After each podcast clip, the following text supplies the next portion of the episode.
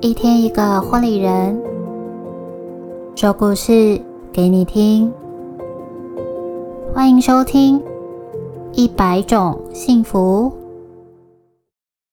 Hello，我是你们的说书小天使艾许，在这里用温暖的故事持续陪伴你，一起好好生活。节目中，我将会用第一人称的角度与你们分享每个婚礼人独一无二的故事。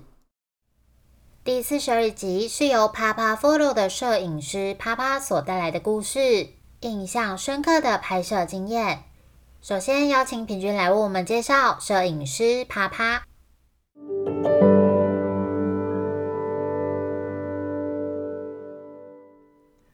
跟 Papa 和他们的团队一起工作，总是会有一种很轻松的感觉。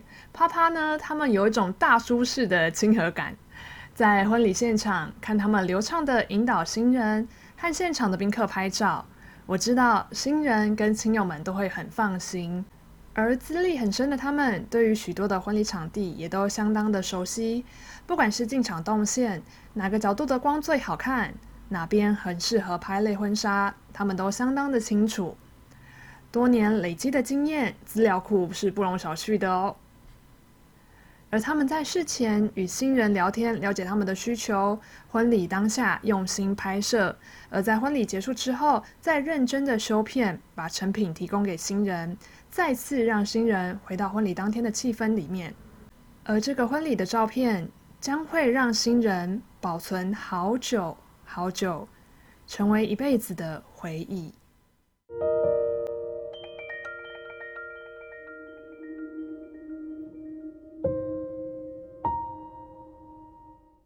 印象深刻的拍摄经验：一百种幸福第四十二集。记得有一年拍摄婚礼，是我印象很深刻的。新郎和新娘家都是在同一条巷子，两家的距离大约是一百公尺，等于在新娘家就可以直接看到新郎的家。一般在拍摄迎娶的过程，我们都要跟新人沟通两家之间移动的问题。沟通的时候，听到两边距离才一百公尺。我很直觉的就说：“那这样还需要坐礼车吗？用走的过去迎娶回来就好啦。”新郎说：“我也这么想，这样想其实还蛮酷的。”但沟通之后，还是被新郎的妈妈否决了，还是得坐礼车去迎娶。而且妈妈坚持是六台礼车。其实那条巷子放六台礼车下去根本就满了，都可以直接排到新娘家了。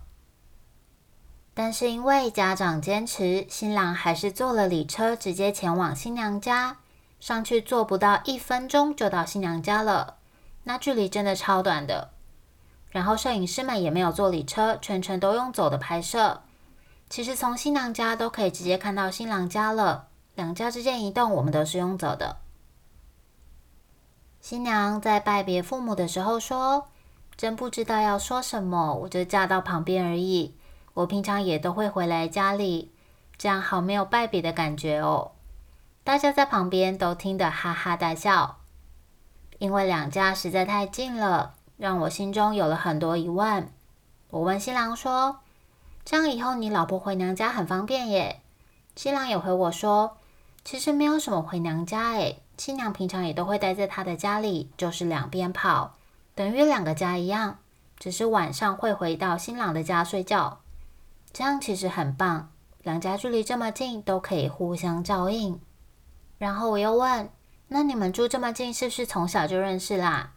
新郎说：“其实从小都不认识诶。有一次大家邻居在外面聊天，就说谁谁家的儿子还没娶，谁谁家的女儿还没嫁，年纪也差不多，不然介绍他们认识好了。两个人认识之后才发现，两人都念同一间国小，同一间国中。”从小就住在同一条巷子，两个人却相互不认识。长大都出社会之后，才被左邻右舍给凑在一起。这真的是很奇妙的缘分。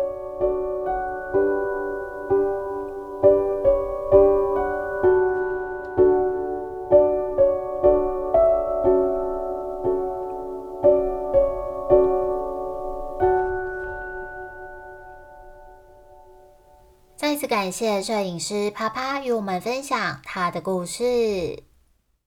喜欢我们的故事吗？在 Spotify 按下关注或订阅 Apple Podcast，别忘了给我们五颗星星或留言，告诉我们你的想法哦。我是今天的说书小天使艾许，幸福就在你我的生活里，一百种幸福在这里陪伴你。赶快把这份幸福分享给你身边的亲朋好友吧！我们下集再见喽，拜拜。